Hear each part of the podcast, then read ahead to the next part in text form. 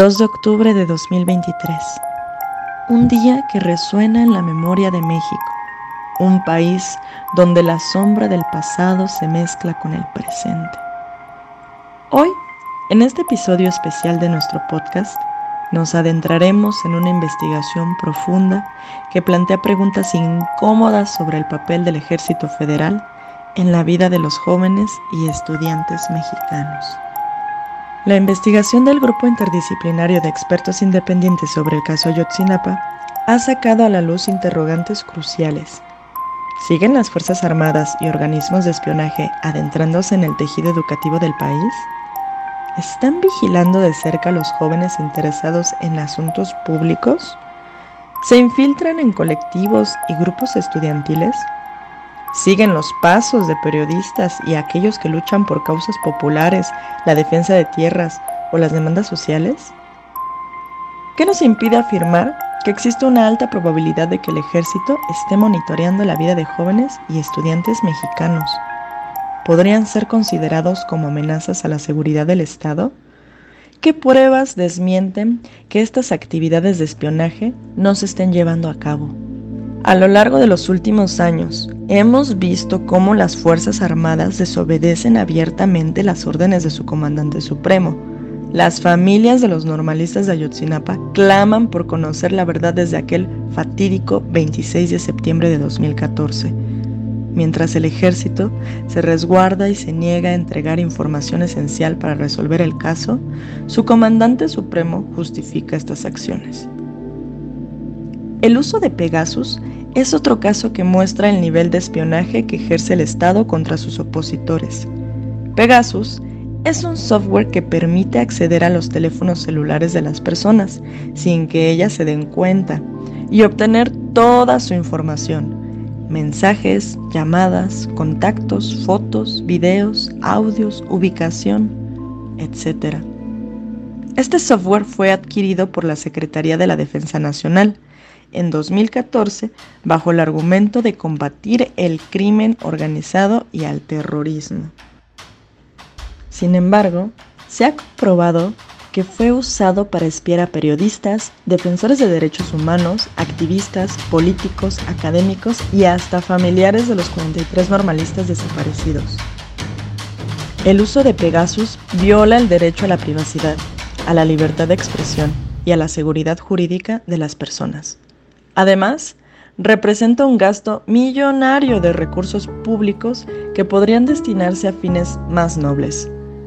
El actual gobierno de Morena prometió investigar el caso y sancionar a los responsables, pero hasta ahora no ha hecho nada. Los espiados siguen exigiendo una explicación y una reparación del daño. Pero el manto de secreto se extiende más allá de Ayotzinapa. En septiembre de 2022, la Secretaría de la Defensa Nacional lanzó una licitación para la adquisición de armamento menos letal y agentes químicos, planteando dudas sobre el uso de la fuerza militar en el control de situaciones internas. La existencia de los CRFI es otro caso que evidencia la intromisión del Estado en la vida de los jóvenes y estudiantes. Los CRFI son los Centros Regionales de Fusión de Inteligencia, creados por la Sedena en 2013, con el objetivo de recabar información sobre las actividades del crimen organizado y el terrorismo en distintas zonas del país. Sin embargo, se ha denunciado que estos centros también se dedican a rastrear e infiltrar a grupos sociales que se organizan para defender sus derechos o manifestar su inconformidad con el gobierno. Los CRFI cuentan con personal militar y civil así como con equipo tecnológico de última generación. Se desconoce el número exacto de estos centros, así como su ubicación y su presupuesto.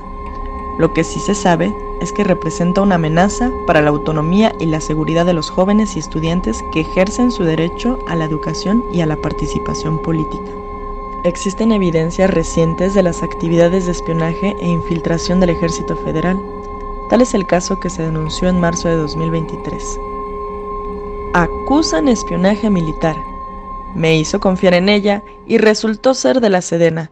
Denuncia madre de joven torturado. Aquí dejamos su caso. Ella se presentó con el nombre de Mía como una periodista de un medio independiente.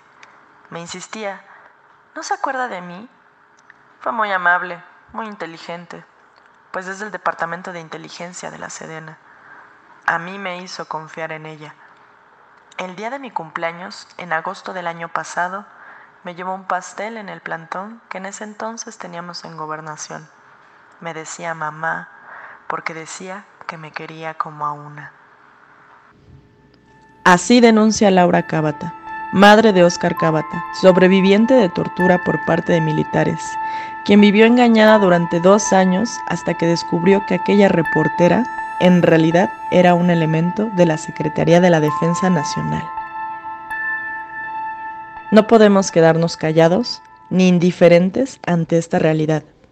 Tenemos que difundir esta información y generar un debate público sobre el papel del Estado y las Fuerzas Armadas en nuestra sociedad.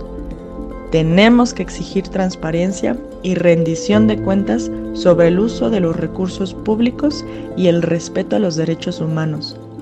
Tenemos que solidarizarnos con las víctimas de la violencia estatal y apoyar sus demandas de verdad y justicia y tenemos que organizarnos y movilizarnos para defender nuestros derechos, desde Ayotzinapa hasta el 2 de octubre.